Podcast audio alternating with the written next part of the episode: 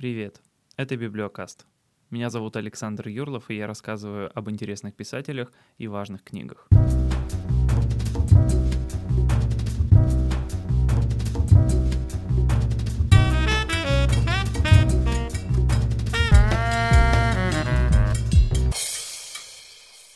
Друзья, у нас тут проблема вырисовывается в обществе. Говорят, молодежь книг совсем не читает теперь. Ну, то есть как не читает? Э, книжных магазинов-то полно вокруг открыто. И книги везде вроде бы красивые. И литературу обсуждают часто. Но что-то не то, вот что-то не то. Как будто, знаете, вот обмельчал читатель современный. Раньше-то помните, что у всех на книжных полках стояло? Пушкина трехтомники такие коричневые, помните? У Лермонтова два тома такие увесистые, в каждой квартире практически были. А сейчас что на полках-то стоит? Роберт Киосаки, Александр Полярный, и там не приведи Господь чего еще. Ну как-то мелко, мелко, господа и дамы. Классику бы вернуть. Классику. Итак, вы прослушали традиционное старческое брюзжание, которое встречается практически в каждой литературной дискуссии последних нескольких лет так точно. Спор ничем никогда не завершается из-за вечного конфликта отцов и детей.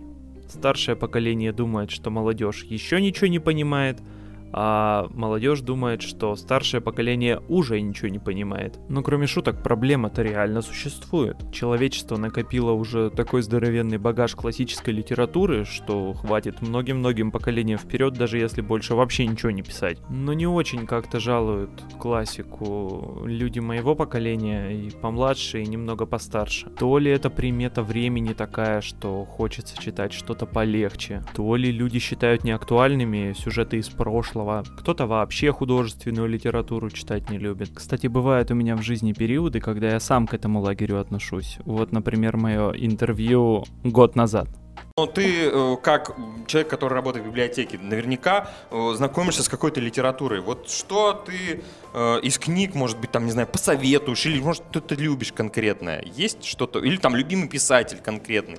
А, знаешь что, вот к своему стыду я забросил читать художественную литературу лет это к 6 назад. Я э, больше люблю литературу практического назначения. Я сейчас читаю книжку по финансам, mm-hmm. очень хорошую, одну из таких фундаментальных прям, основную. Но вскоре я понял, что на одних только практических книгах далеко не уедешь, и иногда душа просит чего-то еще. И в основном так получается, что классическая художественная литература это самые-самые сливки. Но поскольку у некоторых людей все еще находятся аргументы против того, чтобы читать эти самые сливки, я попробую сегодня привести 5 аргументов в пользу того, почему вам все-таки стоит читать классическую литературу. Номер один. Читая хорошо написанные книги, учишься хорошо говорить. Сама по себе книга — это уже не просто поток сознания. Эти мысли как минимум кто-то записал. А классические художественные произведения написаны не просто грамотными, но еще и талантливыми людьми. И совсем не обязательно читать с блокнотиком, выписывая понравившиеся лексические конструкции. Достаточно просто читать много — чтобы правильная грамотная речь откладывалась у вас э, в подкорку, и рано или поздно вы сами заметите очень приятные изменения. Долгое чтение хорошей книги похоже на разговор э, с очень умным человеком. И перед вами на бумаге самое важное, что этот человек хотел бы вам сказать. И говоря о классической литературе, практически каждый автор делает это очень красиво. Настолько красиво, что Такие же приемы хочется использовать и в своей обычной речи. Номер два. В классической литературе содержится культурный код. У различных национальных или этнических групп есть свои отличительные черты, какие-то своеобразные модели поведения или психологические особенности. Само собой, в книге не может содержаться какого-то универсального ключа для понимания целого народа. Но хорошее основательное классическое произведение — это, как правило, препарирование общества, в котором разворачивается его действие. И нам, как представителям следующих поколений, было бы очень интересно и полезно узнать, а что там было раньше. Кстати, это помогает нам узнать много нового, в том числе и про самих себя. Номер три.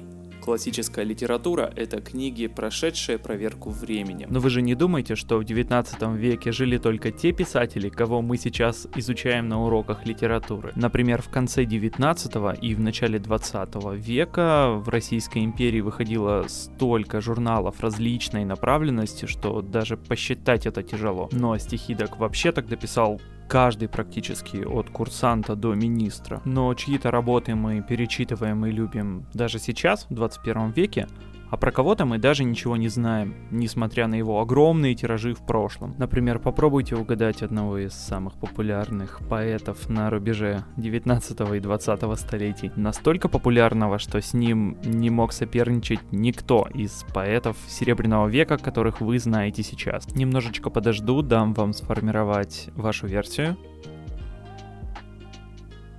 Скорее всего, вы не правы, потому что это Семен Яковлевич Нацин. Он был очень популярен в то время, и преимущественно у женской аудитории. Молодые девушки часто вписывали его строки в свои дневники, а дневники в поздней Российской империи выполняли примерно ту же роль, э, что сейчас выполняют страницы в социальных сетях.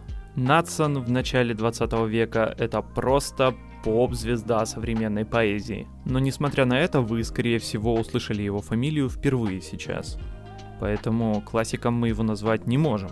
Хотя, конечно, здесь все зависит от определения, но в школьной программе наряду с Блоком и Ахматовой мы его уж точно не изучаем. А представьте, сколько еще талантливых и неталантливых авторов остались погребены под завалами времени, и мы даже ничего не знаем сейчас про них. Однако некоторые смогли прорваться к нашему с вами читательскому вниманию через 100, 200 и 300 лет. Согласитесь, это дорогого стоит. Номер 4. Чтение классической литературы приносит удовольствие. Давайте не забывать, что преимущественно мы с вами сейчас говорим о художественной литературе. А одна из главных задач художественной литературы подарить нам эмоции. Когда я читаю некоторые классические произведения, я задаюсь вопросом про себя так, как это сделано, так как это можно было придумать. Здесь вы, конечно, можете мне возразить и сказать, что схожий эффект можно испытать при чтении любого другого художественного произведения, и не обязательно классического. Отчасти верно. Вот только разочароваться в случае с классиками гораздо сложнее, чем в случае с э, первой попавшейся книгой на полке. И кроме того, удовольствие от прочтения может быть разным. Например, меня вот в свое время книги Дарьи Донцовой не слабо так затянули и пока читал, вполне себе получал удовольствие. А после прочтения в голове звенящая пустота. Ну, конечно же, это мое оценочное суждение, только мое мнение, у вас может быть вообще по-другому. И не надо меня упрекать, мне тогда было 14 лет. Ну, да, я читал Дарью Донцову, когда мне было 14 лет. Ну и что тут такого-то? Номер 5. Чтение классической литературы – это ключ к пониманию современной культуры. Мы сейчас живем в эпоху пасхалок и отсылок. Авторы постоянно что-то переосмысляют, что-то переинтерпретируют, добавляют какие-то амажи на старые произведения. Такой нынче тренд в искусстве – создавать что-то новое из старого.